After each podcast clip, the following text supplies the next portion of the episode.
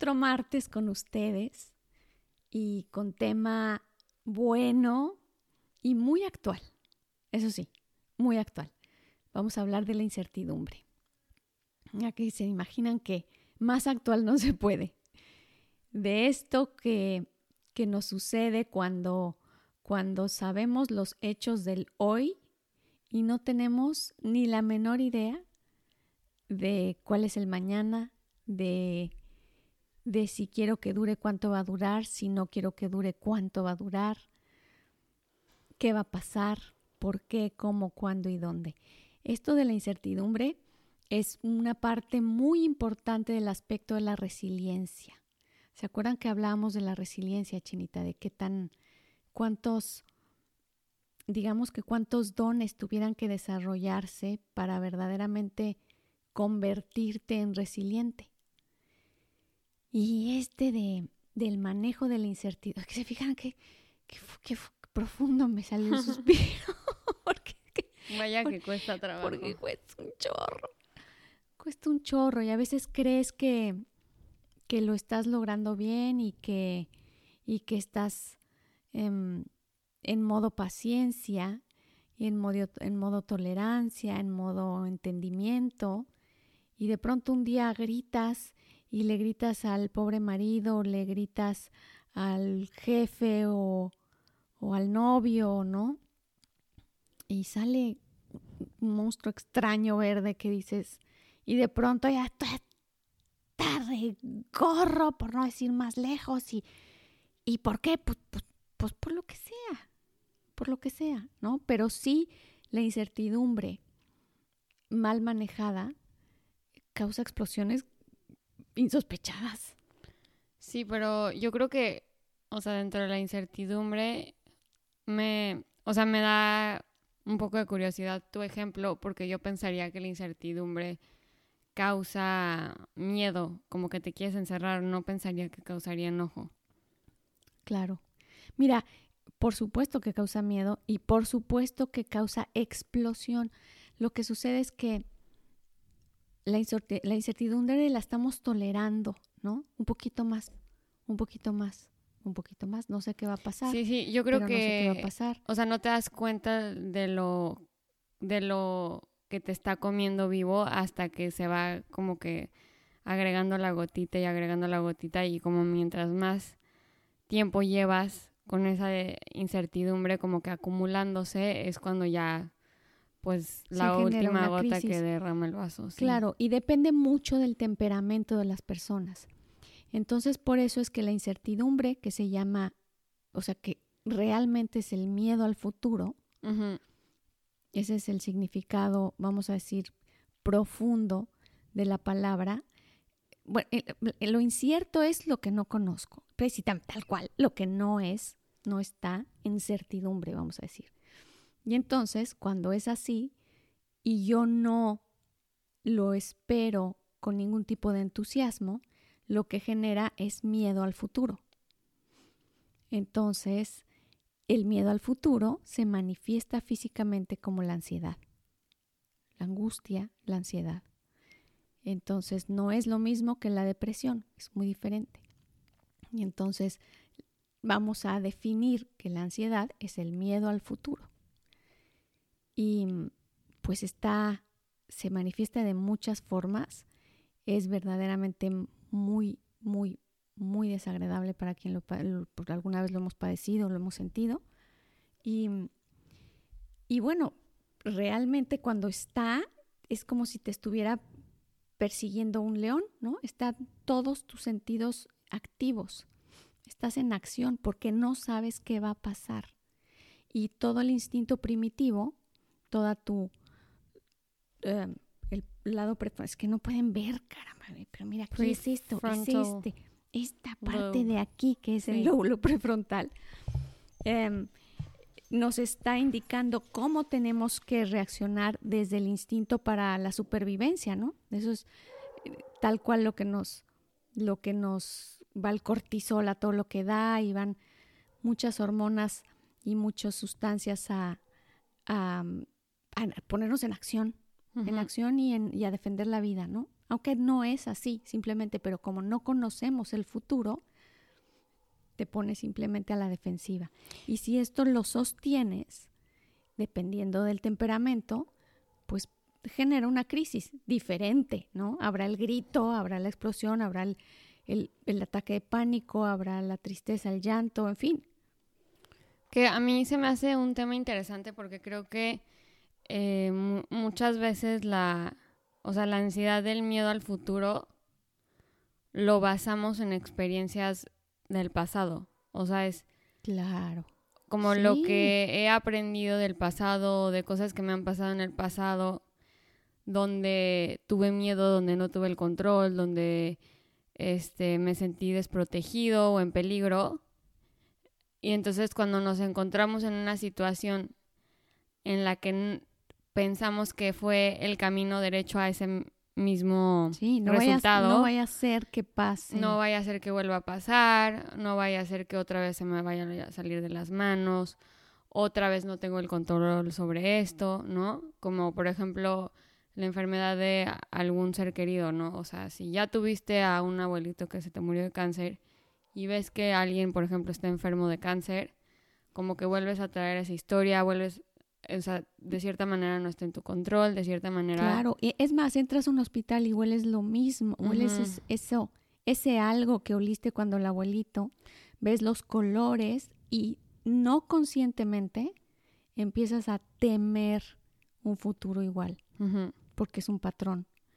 Entonces, y no lo puedes estar diciendo mejor, o sea, es, y no está, y no está en nuestro control. A veces no, no entendemos por qué el miedo o por qué la ansiedad.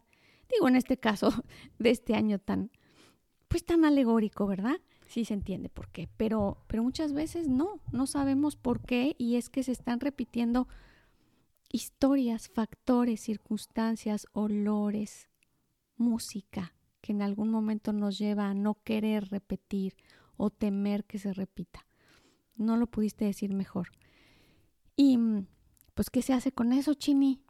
Pues no sé, o sea, yo creo que yo creo que los miedos más así como que grabados en tu cabeza son los del pasado, ¿no? Que en el futuro te pueden causar la mayor ansiedad.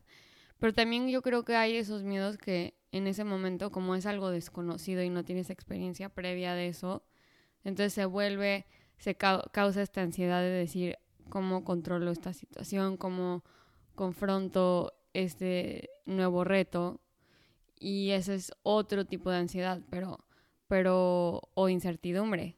O sea, el ir avanzando cada paso en la vida y como que conforme se te vayan presentando los caminos, ir, ir armando tu vida, yo creo que para todos en algún momento nos causa cierta incertidumbre que, que se puede transformar en ansiedad si no lo volteamos a ver. No, pero como tú dices, la propia historia siempre va marcando la pauta, siempre. ¿Por qué? Porque ponte que viene esto incierto, ¿no? Que nunca había pasado. Esta circunstancia, nunca me había quedado sin trabajo, nunca había, nunca había llegado mi cuenta de banco a esto, o nunca había tenido que afrontar un reto de chamba tan importante, en fin. Pero lo que yo pienso de mí, lo que el pasado me ha hecho pensar de mí, es lo que inevitablemente se va a repetir. Híjole, sabes que yo sí, yo sí me caigo con el estrés. O sea, yo, yo sí no sé reaccionar bien. Y yo ya una vez hice esto y una vez me equivoqué en esto. O al revés. No, sí puedo. No, sí, sí pude aquella vez cuando, ¿no? Entonces, ahí es cuando la historia de autoestima y todas estas son las que tenemos que sacar a cuento una y otra vez. Y a veces viene a cuento la del fracaso y hay que hacer el esfuerzo por quitarla, hacerla a un lado y buscar la de triunfo, porque es son esos recuerdos los que nos dan imagen. De pronto, las historias o, o los pesares del pasado le buscamos pretexto para traerlos al presente y revivirlos cuando no están sanos. Es, es complejo esto, pero lo que queremos es ser más prácticas y decir, ¿qué hago frente a la incertidumbre? ¿Tú qué haces comúnmente, Michini?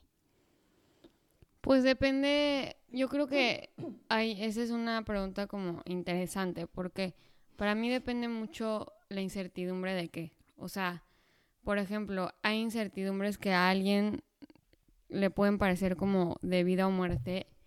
Y a mí de verdad, o sea, puede ser una incertidumbre que puedo pasar toda la vida sin voltearla a ver. Como a todos, claro. Exacto. Entonces, es ese donde te pega, ahí donde es tu punto flaco. Y viceversa, hay incertidumbres que a mí me matan y hay otras personas que les vale. O sea, yo me acuerdo que cuando estaba en la universidad, eh, una vez me entró un ataque de pánico a medio examen final de contabilidad y decía, o sea, voy a vomitar. De que no podía agarrar el lápiz, me temblaba horrible, eh, casi lloró, pero no podía. Entonces, como que así el, ataque de ansiedad en su máxima expresión. Exacto, eso era lo que quería decir. En su máximo esplendor.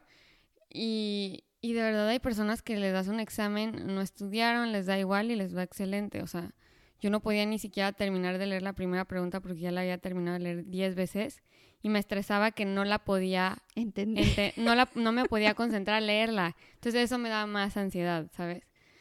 Y bueno, o sea, cualquier otra persona le pones un examen enfrente y dices, bueno.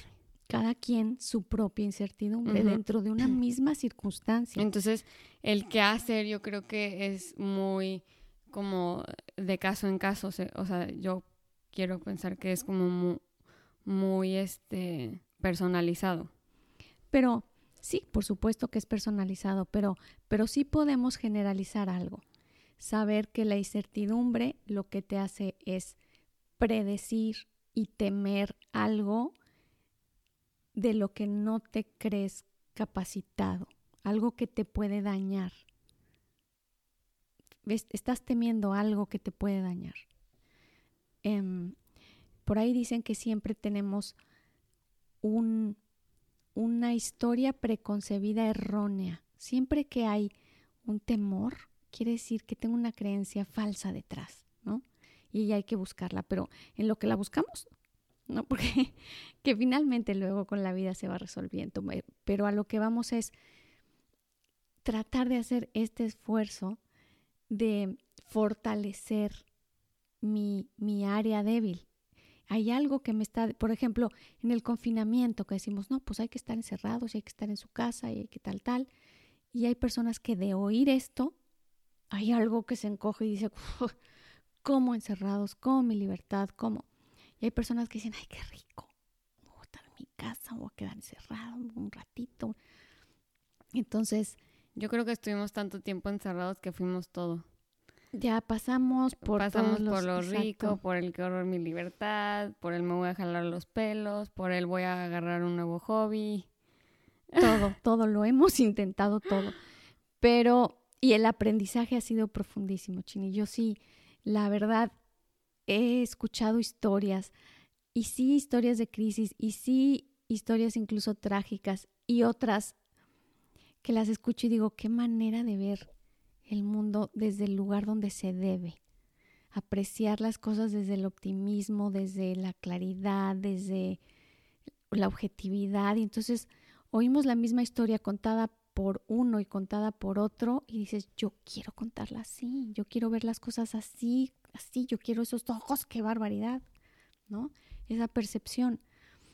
Pero cuando, bueno, cuando finalmente tenemos una historia de miedo, que todos tenemos detrás nuestras propias historias, y sentimos incertidumbre, y la incertidumbre por ende es miedo, es reforzarnos, reforzar nuestro pensamiento de miedo con una y otra vez, decir, a ver, ¿por qué pienso que va a estar horrible? ¿Por qué pienso que me voy a estar angustiando encerrada? Hey, a ver, ¿cuántas veces he estado encerrado y tal? O salirse de ese pensamiento y empezar a pensar algo positivo. Eh, la verdad es que es algo de constancia.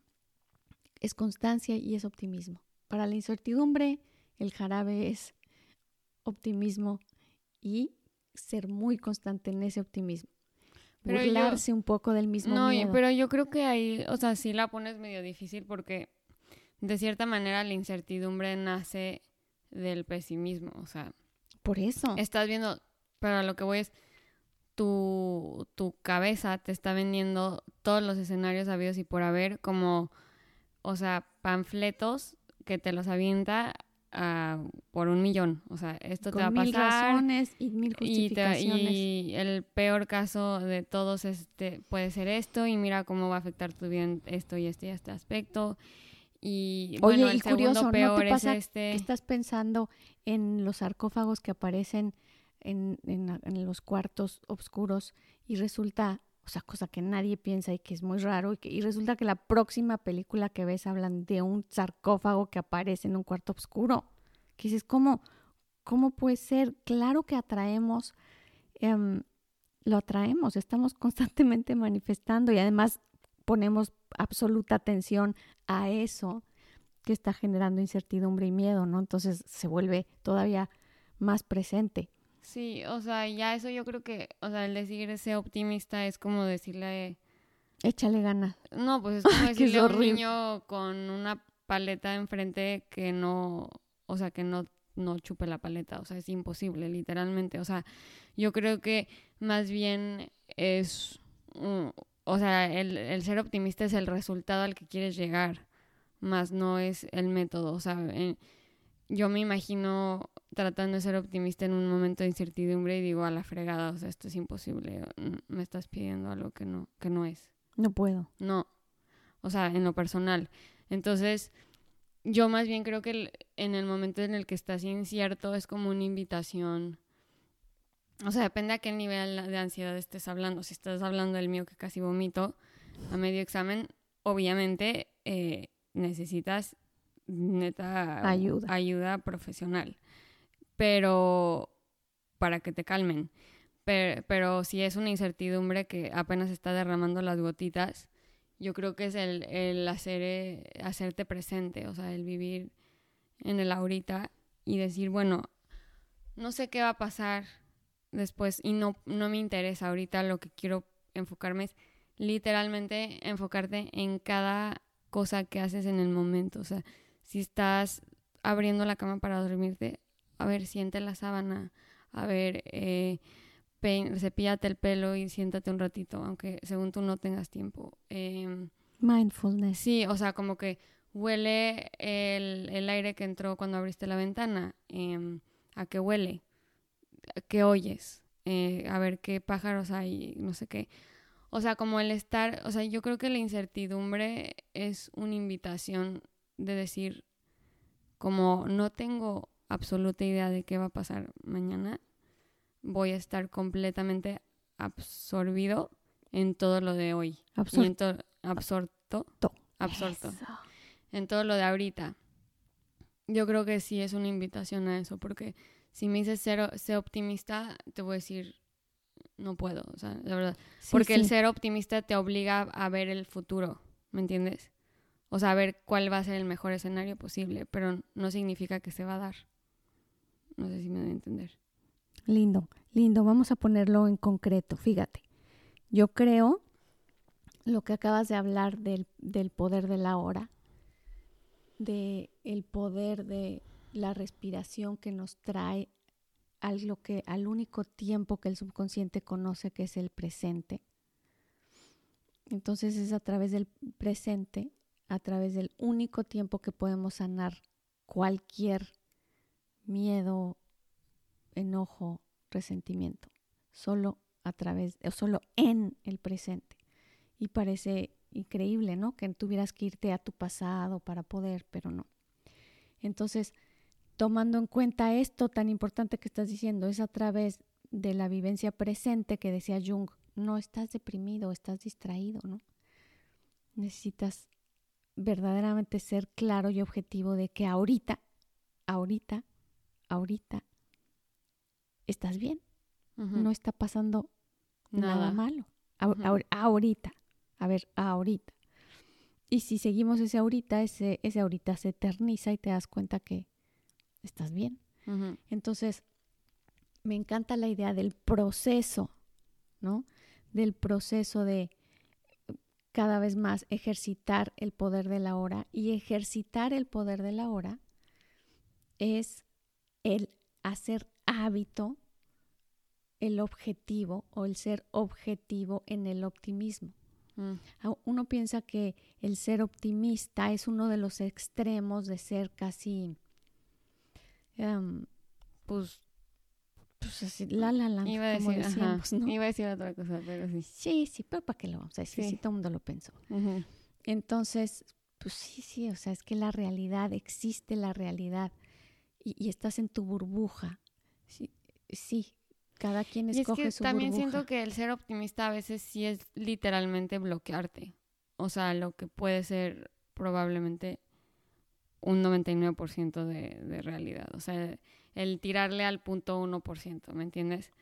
Entonces, como que ahí sí ya dices, o sea, esta vieja está tirada porque... No, a ver, eso es muy importante porque es precisamente la opinión de un pesimista o de un realista que se llama realista, pero en realidad no es así. Y vamos a no ponerle nombres o etiquetas de, de realismo o positivismo o negativismo.